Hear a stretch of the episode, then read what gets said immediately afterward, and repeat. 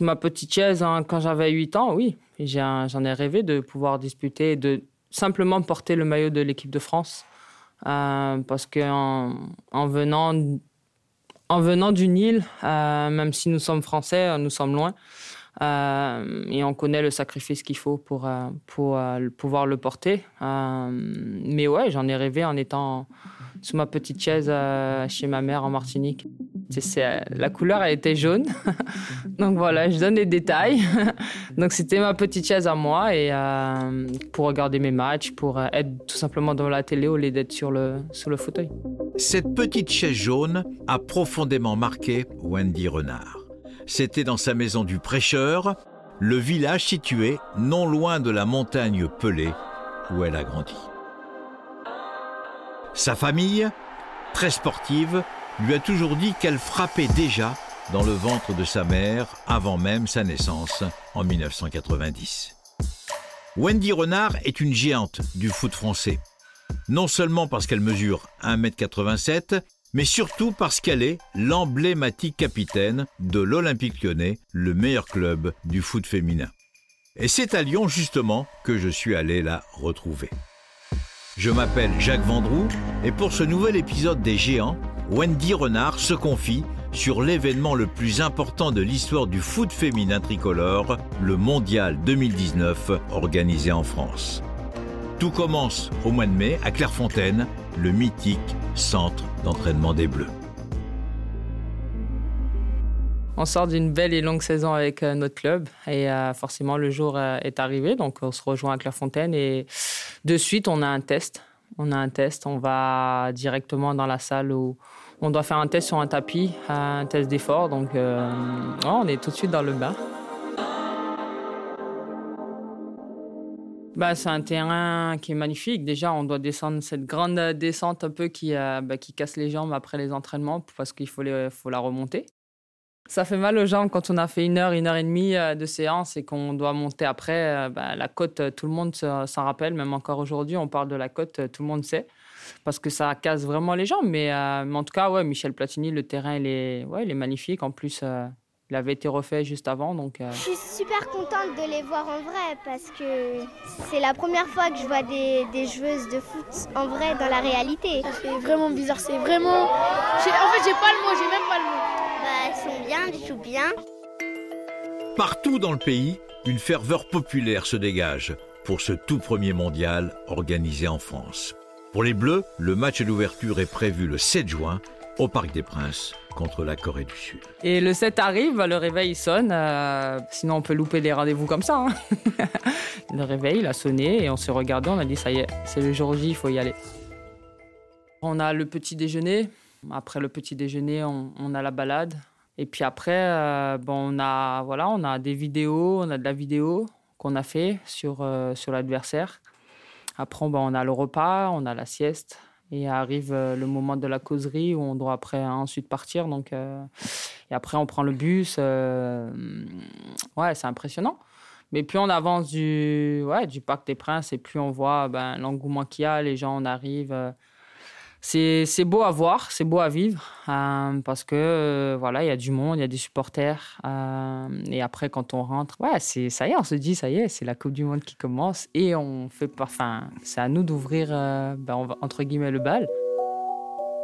Ben, il y a du stress de partout en fait. Même quand on va au travail, on est stressé par moment. Donc, mais c'est un stress qui est positif parce qu'on a tellement attendu ce moment que ça y est, il est arrivé. Donc aujourd'hui, il est arrivé. Il faut pas déconner. Il faut pas pas faire à l'envers. Il faut gagner. Donc euh, c'est ce bon stress là où on a envie d'y être en fait tout de suite. Alors que la journée, on a joué tard hein, en plus. Donc la journée, elle a été longue. Donc tu attends, tu attends et forcément on entend parler, on reçoit des messages, allez, bon match, ceci, cela, et tu te dis, waouh, ben, à quel moment ça va arriver? Donc tu dois patienter. Et après, ben voilà, quand c'est arrivé, on est à l'échauffement, on lâche tout ce qu'il y a. Bienvenue ici au Parc des Princes, bienvenue dans une ambiance extraordinaire. 47 000 personnes qui sont là dans ce stade pour assister donc, vous l'avez dit, redit, un grand moment pour l'histoire du sport français. C'est l'ouverture de cette Coupe du Monde féminine de football 2019. Ce premier match, France-Corée du Sud. Et Julien, en ce moment, les deux équipes sont dans le couloir qui mène des vestiaires à la pelouse. Et là, les regards sont concentrés. On se retrouve avec euh, déjà soi-même et, euh, et on, est, on a un patron qui est au-dessus de notre tête et on ne peut pas tricher de toute façon en fait.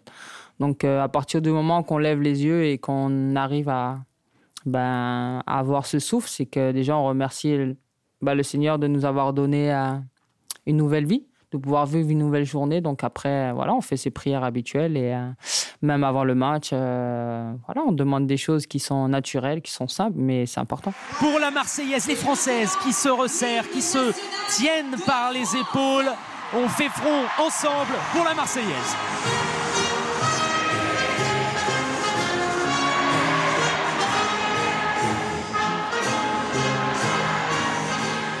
Pense que c'est l'un des moments les plus, ouais, les plus forts de ma carrière.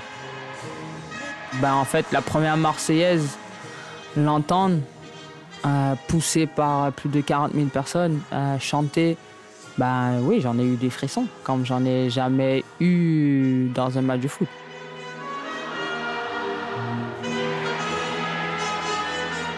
Pendant que l'hymne résonne, Wendy Renard ferme les yeux. Elle a la tête penchée en arrière, elle pense à son papa, avec qui elle entretenait une relation fusionnelle et qui est mort lorsqu'elle avait 8 ans. Mon père, en fait, dès qu'il entendait la Marseillaise, à ce moment, voilà, il, il pleurait. Euh, donc après, bah, forcément, j'ai jamais réussi à savoir pourquoi, mais, euh, mais voilà, c'est quelque chose qui, euh, ben, qui me travaille et qui me touche à ce moment-là. Donc euh, forcément, j'ai une pensée pour lui. Donc voilà. Mais quand on entend ça derrière, on dirait on était porté. C'était magnifique à vivre, à chanter. Ben, ouais, même si on chantait comme des casseroles, mais on chantait quand même. Mais c'était beau, en fait, c'était beau à vivre, les, les, émotions. Même il y a des coéquipiers qui ont pleuré vraiment, c'est l'un des moments, je pense, les plus, ouais, les plus forts de ma carrière en termes d'émotion, de frissons et après de, de, de, performance aussi. On fait une très bonne rencontre. On arrive à, à marquer euh, ouais, un, peu, un peu après le premier quart d'heure, euh, si je ne me trompe pas. Bon ballon récupéré par les Françaises avec notamment Amandine Henri Couloir qui va pouvoir se projeter. Elle est dans la surface de réparation, centre oui, retrait. Oui, la frappe, oui, Et l'ouverture du score pour l'équipe de France. Et la frappe qui vient taper là-bas de Kim. 1-0 pour l'équipe de France face à la Corée. 9 minutes de jeu. Non, on arrive, on fait une bonne première mi-temps. Euh, on arrive à mettre euh, des buts. J'arrive à mettre le, ce but-là qui euh, aussi me libère sur le plan personnel. Sur le centre de Gaëtan Tinet dans la surface de réparation. la Et c'est dedans Cette fois-ci, c'est dedans C'est Wendy Renard qui vient se matcher ce ballon dans le petit filet sud-coréen. 2 à 0 pour l'équipe de France. Et après, le deuxième avant la mi-temps, je pense qu'il nous fait du bien. Et après, en deuxième mi-temps, ben, ça permet un peu plus d'être euh, ben, d'être sereine et de pouvoir continuer à, à performer collectivement. Attention le corner là qui est parti de Majri, la tête! Oh les buts Ça fait 3 Incroyable! Et le troisième! Wendy! Et à nouveau Wendy Renard qui va catapulter cette tête dans le petit filet. C'est un cadeau de Dieu. D'où je sors, euh, ça faisait un moment j'avais pas marqué comme par hasard, match d'ouverture. Ben voilà, le Seigneur, il a décidé d'élever euh, ben, son enfant. Donc euh, voilà, je marque un doublé. Dieu merci. Donc voilà, tant mieux pour l'équipe aussi. Donc euh, je me dis, allez, en avant, hein, c'est parti. Ce soir-là, les Bleus débutent leur Coupe du Monde de la meilleure des manières. Elle s'impose finalement 4-0 et s'offre un tour d'honneur à la fin de la rencontre devant des dizaines de milliers de spectateurs en liesse. C'était beau, mais euh, quand on a fait le tour d'honneur, c'était un peu trop aussi, parce qu'on avait l'impression qu'on avait gagné la Coupe du Monde, alors que c'était que le premier match. Mais l'ambiance, elle a été tellement top, euh, c'était tellement extraordinaire qu'on était obligé de au moins saluer le public. Et comme ils étaient chauds, à ce moment-là, ce sont des choses, des émotions qu'on gère pas forcément. Donc, on, ouais, voir les gens faire le, ouais, crier, sauter, qui ne saute pas n'est pas français. Enfin, ouais, ce sont des choses, on est obligé de suivre en fait. Donc, euh, ouais, c'est fabuleux, mais il y a de la retenue aussi parce qu'on se dit, ben oui, c'est bien, mais c'est le premier match et surtout que, ben après la coach, elle, nous a demandé aussi d'être ouais, d'être un peu sous la retenue. Donc, euh, donc après, ouais, quand on est rentré, naturellement, on s'est félicité. On était content de ce premier match, donc il faut vite euh, ah, revenir à des choses normales. Cinq jours plus tard, c'est une nouvelle fois à guichet fermé que les joueuses de l'équipe de France s'avancent sur la pelouse de l'Alliance Arena de Nice. Ce mercredi 12 juin, les Bleus affrontent la Norvège. Elle mène 1-0. Tout semble aller pour le mieux quand Wendy Renard commet une erreur incompréhensible. Elle pousse le ballon dans ses propres filets et marque contre son camp. Elle a met contre son camp Aïe aïe aïe aïe aïe Pourquoi elle a fait ça Wendy Renard? Alors que ce ballon sortait en 6 mètres Et Wendy Renard qui laisse traîner son pied droit Légalisation à partout entre la France et la Norvège sur cette erreur de Wendy Renard. On se dit, enfin, qu'est-ce qui se passe en fait? C'est la merde en fait, tout simplement. On dit, euh, on a merdé et que sur le coup, ben, tu te retrouves pratiquement. C'est un instant, ça va vite, tu te retrouves seul au monde, même s'il y a les coéquipières qui disent c'est pas grave, mais l'erreur, tu l'as faite. Donc, euh, tu es seul. Après, aujourd'hui, euh, voilà, c'est comme ça. derrière, on a eu la bonne réaction collectivement. Euh, après, individuellement, j'ai pas sombré non plus dans le match parce que j'étais bien. Mais, euh, mais après, c'est comme ça. C'est en avance et on assume. Et euh, surtout, collectivement, Dieu merci, on a gagné le match. La France s'impose finalement 2-1. Les joueuses sont qualifiées pour les huitièmes de finale, avant même le match contre le Nigeria, qu'elle remporte 1-0 grâce à l'inévitable Wendy Renard. Avec quatre réalisations en trois rencontres, la défenseur des Bleus est la meilleure buteuse de l'équipe de France. L'entraîneuse Corinne Diacre demande ironiquement Vous comptez le but contre son camp? La coach, elle a décidé de dire, de dire ça. Moi, j'y suis pour rien. Donc, euh, moi, mon job, bah, je, je sais que j'ai la confiance, en tout cas, de mes coéquipières. Et que, personnellement, même si j'ai marqué contre mon camp, c'était pas un moment facile sur le terrain. Mais qui n'a pas marqué contre son camp en tant que défenseur et grand défenseur? Euh, je serai pas la première et je ne serai pas la dernière. Après, il faut juste assumer ce que j'ai fait et repartir de l'avant. Et c'est comme ça, malheureusement. Encore une fois, oui, ça m'a. C'était dur, c'était pas facile. Mais dans, comme je dis, j'aurais tout connu dans ma carrière et malheureusement, ben, je marqué contre mon cas. J'espère que ce sera le dernier, tout simplement. Les relations entre Corinne Diacre et certaines joueuses sont compliquées la capitaine des Bleus, Amandine Henry, affirme que certaines filles pleurent dans leur chambre d'hôtel le soir. Mais quoi qu'il en soit, les Bleus sont en huitième de finale et l'affiche fait rêver France-Brésil. Cette fois, c'est au Havre que la rencontre a lieu, sous les yeux du Premier ministre de l'époque, Édouard Philippe, une fois de plus, le stade est complet. Une ambiance, euh, si je ne me trompe, euh, Julien Froment, Simon Rubin, Sandrine Roux, qui euh, ressemble, mais qui est peut-être même décuplée aux ambiances que l'on a vécues au premier ah, tour. Là. Vraiment, je les, peux vous le confirmer. Les Julien, on est d'accord sont venus en nombre et ils font On est monté d'un hein. cran. On est monté d'un cran. Très clairement, on sent que c'est un match coup près et que le public veut tout simplement voir cette équipe de France passer le cut des huitièmes de finale. On a la chance de pouvoir faire une compétition à la maison. Ben, il faut qu'on arrive à emmener, à emporter le public avec nous. Donc c'est nos attitudes qui vont faire, qui vont nous suivre ou pas sur le terrain. Donc euh, toujours à l'échauffement, il disait il faut qu'on soit positif et qu'on aille de l'avant et qu'on fasse mal, qu'on récupère des ballons. Et forcément, le public, ils vont pousser. Donc, euh, et ça mettre forcément le Brésil en difficulté. Parce que on sait que c'est dur quand déjà on est dans le, mal individuellement ou collectivement et qu'on a encore euh, allez, 30, 40 000 personnes qui sont là à crier. Ben, c'est dans le dur. donc, voilà, j'ai toujours, je me suis toujours servi de ça et après, bah, après de jouer tout simplement mon jeu. Le match est extrêmement stressant. Les Bleus ouvrent le score, mais le but est annulé après l'arbitrage vidéo. En seconde période, les Françaises et les Brésiliennes marquent tour à tour. Le score est de 1 partout à l'issue du temps réglementaire. On arrive aux prolongations, il y a une intervention aussi de Lavar. Et Wendy Renard, les grands gabarits, on a évidemment Kadi Diani également. Eh, allez, ça va, ça va être un moment important, il va falloir plonger dans cette surface de réparation. Et après, bah, il y a cette délivrance avec euh, le coup franc et le but d'Amandine qui nous fait du bien. Le ballon qui est euh, frappé au niveau du point de pénalty qui va retomber derrière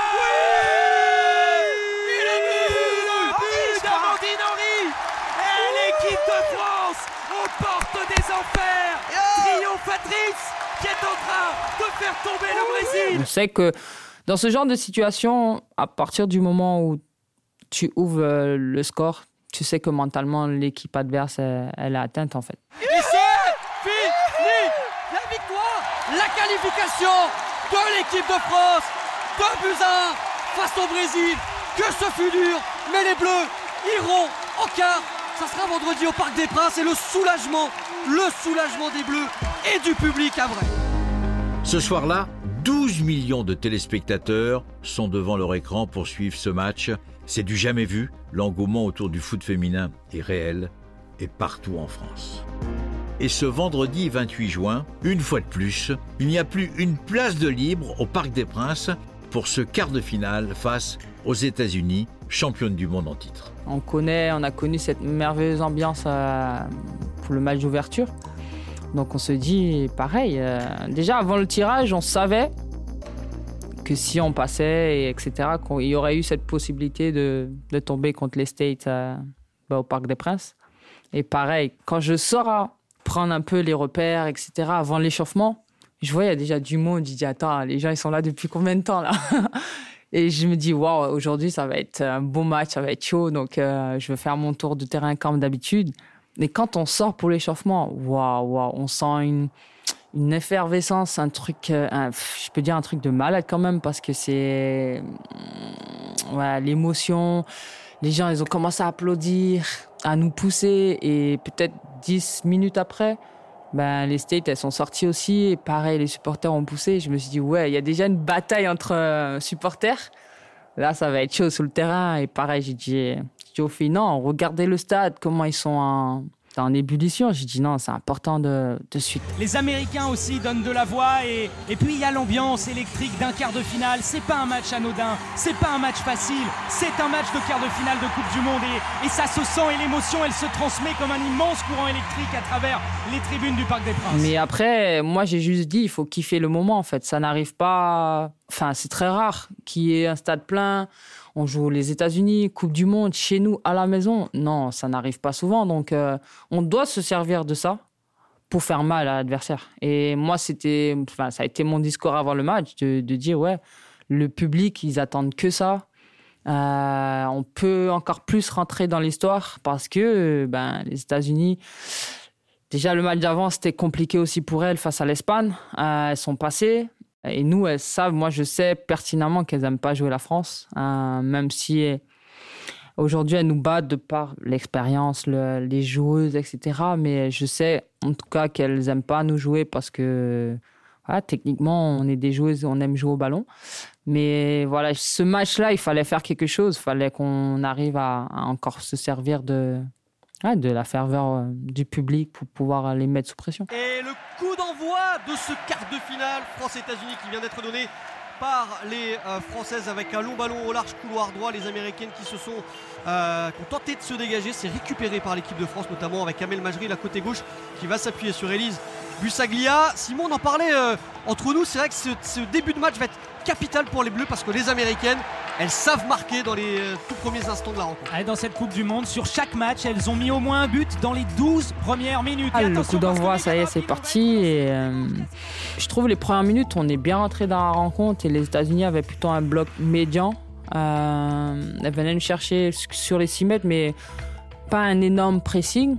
Mais on arrivait à jouer collectivement et après on prend, on prend ce but euh, qui fait mal et qui rentre totalement dans le, on va dire dans le plan de jeu de- des US. Morgan, Rapino pour tirer du pied droit. C'est parti, c'est direct et but Et l'ouverture du score sur ce coup franc qui passe devant la défense des Bleus. Personne ne peut la toucher. Morgan Rapino qui vient crucifier Sarah Boadi et déjà 1-0 pour les, pour les États-Unis. On vous avait prévenu, on vous l'avait dit, les Américaines ont systématiquement marqué au moins un but dans les 12 premières minutes de chacun de leurs matchs. C'est le cas ce soir encore. Le coup Après, de derrière, je trouve qu'on a une bonne réaction à vouloir jouer. Mais on était par moments un peu loin les unes des autres. Mais quand même, on a réussi à avoir des situations pour pouvoir marquer. Et, et on arrive à la mi-temps et on prend ce but à- sur un compte en deuxième période. Les États-Unis mènent 2-0. Et à 10 minutes de la fin, Wendy Renard, encore elle, redonne espoir aux Bleus. Alors qu'on joue la 81e minute.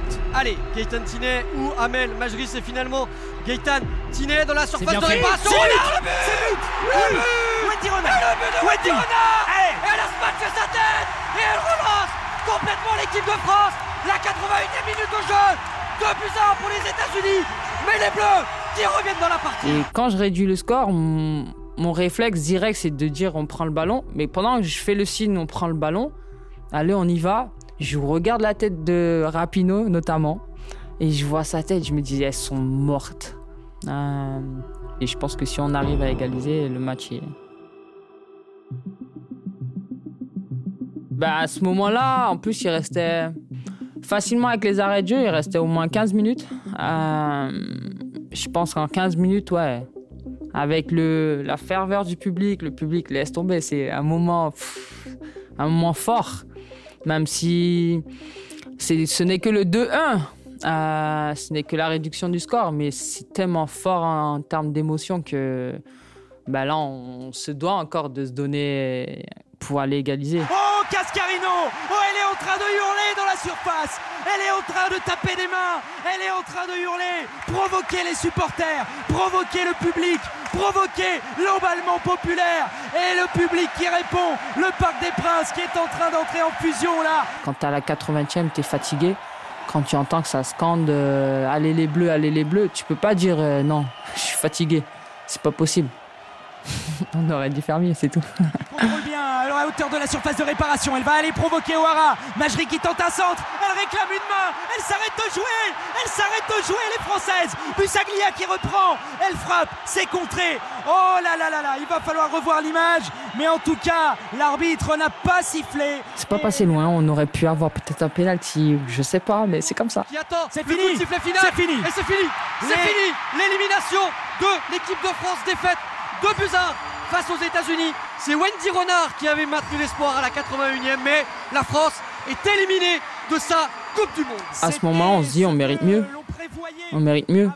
Forcément, tu. En, voilà, à partir du moment où l'arbitre donne le coup de sifflet final, euh, bon, on commence à ressasser des choses qu'on peut faire euh, mieux, différemment, qu'on aurait dû faire différemment.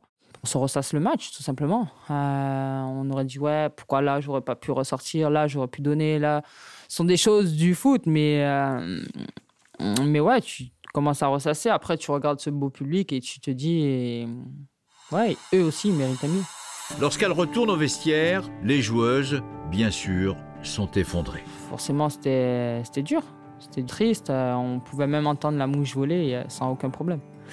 Mais c'était fort. Après, sportivement, non, le but, il était de- d'aller au Groupama Stadium, le stade qu'on connaît, qu'on joue dedans tout, tout le week-end pratiquement.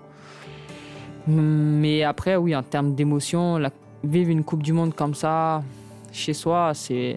Ben, là, il faudra attendre facilement 10 ans. On rentre à Clairefontaine et euh, bah, après le lendemain est très dur. hein. Déjà, on dort pas de la nuit. Déjà, ça c'est sûr. Euh, en fait, il faut comprendre que le foot, ça nous met dans des états, mais pas possible, incroyables. Quand on gagne, les émotions, elles sont extraordinaires. C'est les meilleures qu'on garde.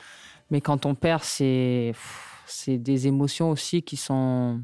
En fait, on est tout le temps en train de, de monter, gravir la montagne, de redescendre. C'est c'est c'est dur, euh, c'est tout ce qu'on aime aussi, mais c'est la loi du sport, c'est du foot. Mais, euh, mais ouais, on se quitte et ben ouais, tout le monde est, est dégoûté parce que on s'est arrêté prématurément. Et...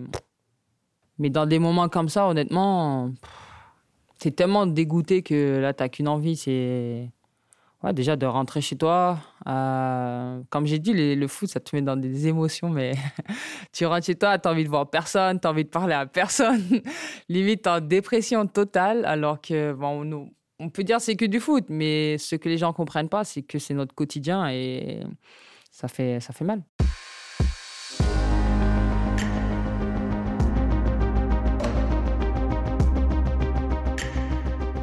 Venez d'écouter un nouvel épisode des Géants, un podcast produit par Sébastien Guyot et réalisé par Xavier Joly. Et si vous avez aimé, n'hésitez pas à en parler autour de vous, à vous abonner sur les plateformes d'écoute et nous faire part évidemment de vos commentaires. Je vous dis à très bientôt pour un nouvel épisode.